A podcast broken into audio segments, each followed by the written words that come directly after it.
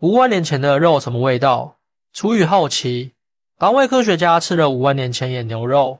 为了验证这个问题，竟然有科学家亲自试吃了一番。一九七六年，阿拉斯加州的一户矿工家庭在采矿时，意外在附近的冰层中发现了一具保存完好的野牛尸体。这件事本该被当作一件小故事，可是却因为一通电话而被世人所瞩目。这家人给这头野牛取名“蓝宝贝”，并联系了阿拉斯加大学的古生物学家戴尔·格斯里。格斯里带领团队前来一探究竟。他们发现这个野牛尸体有可能是一件极其珍贵的考古发现。经过努力，他们终于设法融化了厚厚的冰层，发掘出了完整的野牛尸体。他们推断这是一头生活在更新世末期的西伯利亚野牛，身高超过二米，两脚相距约一米。更令人惊异的是，它的皮肤组织都保存得非常完好。这在考古发现中的非常罕见的。通过放射性探测年法确定，这头野牛生活在五万年前的冰河时代，它已经在约一万年前灭绝。这是他们见过保存最完好的西伯利亚野牛标本。可以说，蓝宝贝就像一个来自远古的信使，让人们得以一窥当时的野生动物——西伯利亚野牛。这个听起来十分陌生的名字。实际上却代表了地球上一个已逝去的古老时代。它们是地球上最后一个冰河时期的大型哺乳动物，与著名的猛犸象生存在同一时代。大约在二十四万年前，地球进入了最后一个冰河时期。在这一时期，北半球的高纬度地区原本茂密的森林开始消退，取而代之的是开阔的草原和广袤的冰雪。而气候的变化导致了生态环境的转变。善于利用草原资源的大型食草动物逐渐占据优势，成为了当时最常见和最具影响力的陆地哺乳动物。西伯利亚野牛就是其中一员。它那浓密的长毛和二米多高的肩高，使它能够很好的适应寒冷的环境。成年西伯利亚野牛体重可达一千公斤，是当时陆地上最大的动物之一。它们节律迁徙，足迹可以横跨整个北半球的广袤土地。与西伯利亚野牛同时代的还有长毛犀牛和猛犸象等，它们一起生活在广阔的草原上。与猛犸象不同，西伯利亚野牛适应环境的能力似乎更强。所以，当地球进入全新世，气候变暖，猛犸象已经灭绝的时候，西伯利亚野牛还在顽强的生存。考古发现表明，直到约八千年前，西伯利亚野牛还存在于古老的岩石壁画中。时光荏苒。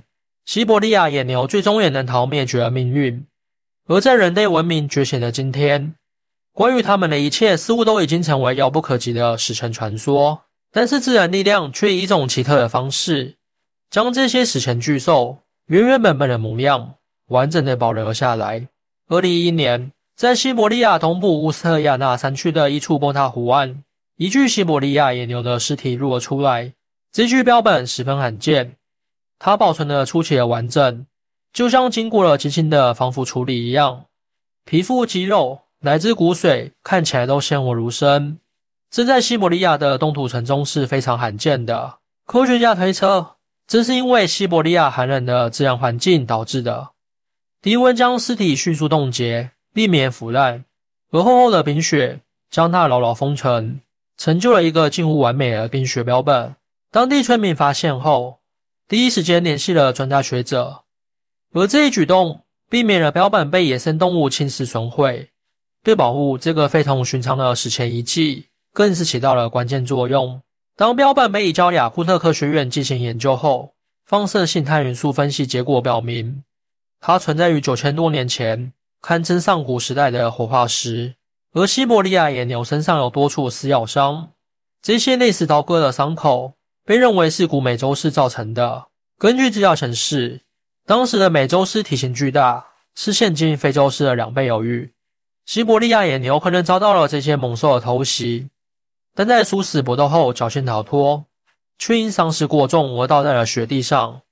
极端低温将它迅速冻结，避免被腐烂，从而形成了一个罕见的史前石油现场定格。可以说，西伯利亚野牛承载了地球上一个已逝去的时代。这具冰雪标本向我们展示了自然力量的伟大，也让我们见证了生命对生存的顽强追求。它大凝固的躯体是一段非凡历史的活化石。我们应当用洞察和敬畏的目光来审视。也许有一天，随着科技的进步，人类可以复原他们的，让这些史前巨兽真正重生，不再只存在于演化和传说中。在科学家们发现蓝宝贝，他们也非常惊喜。而在对蓝宝贝进行详细研究后，他们不禁产生了一个疯狂的想法：既然这头野牛的肉能在冰雪中保存五万年不腐烂，那么直接吃下肚。会是一种什么体验？于是，在一九八四年，阿拉斯加大学的八位科学家做了一个看似疯狂的实验。格斯里决定和他的七位助手一起进行这次看似疯狂的冒险。他们从野牛颈部小心翼翼割下了一块肉块。一开始，团队中有人建议将肉块烤熟直接食用，但格斯里认为烤火太生硬，不如用炖的方法更好入口。于是，他们便决定将肉块切细。和蔬菜一起炖成汤，在炖煮过程中，强烈的牛肉香气很快被飘散开来，略带一点泥土味，还伴随蘑菇般的奇妙风味。为了增加口味，他们放入大量蒜和洋葱来增添风味。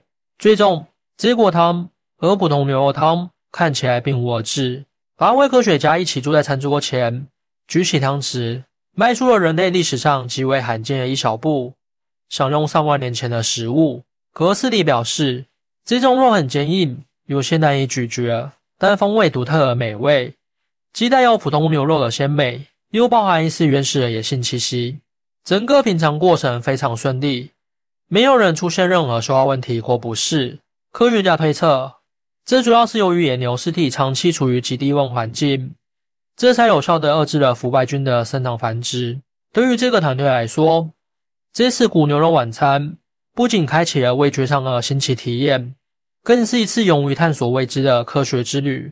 也许冰川中还隐藏着无数远古生物，它们携带的病原体早已在低温中死亡殆尽，仅留下可以食用的肉类。人类也许可以像对待今日猎物那样，利用这些远古食材烹调美味佳肴。通过这次实验，科学家证实了在适当条件下，哪怕是冰冻保存五万年的野牛肉仍可安全食用。当然了。考虑到样本量极小，这种品尝仅具有科研价值，不能作为常规饮食的建议。这项研究打开了探索远古生物食用性质的新视野，也让人对冰冻肉产品的保存潜力有了新的认识。科学家表示，如果有机会再次发现保存完好的古生物样本，他们也许会考虑做更系统的烹饪和食用实验，以获取更多科学数据。事实上，蓝宝贝并非人类有记录以来唯一被使用的史前生物。在更早的1951年，美国就曾有一场聚会上出现过猛巴香肉，当时的宾客对这道菜反响热烈。然而，后来的分析认为，那其实是绿海龟肉。蒙巴香肉的说法或许只是谣传。不过，这足以说明人类对品尝远古佳肴的好奇心理。欢迎大家一起来讨论，您的支持是我更新的动力。更多精彩内容，请关注半点听书。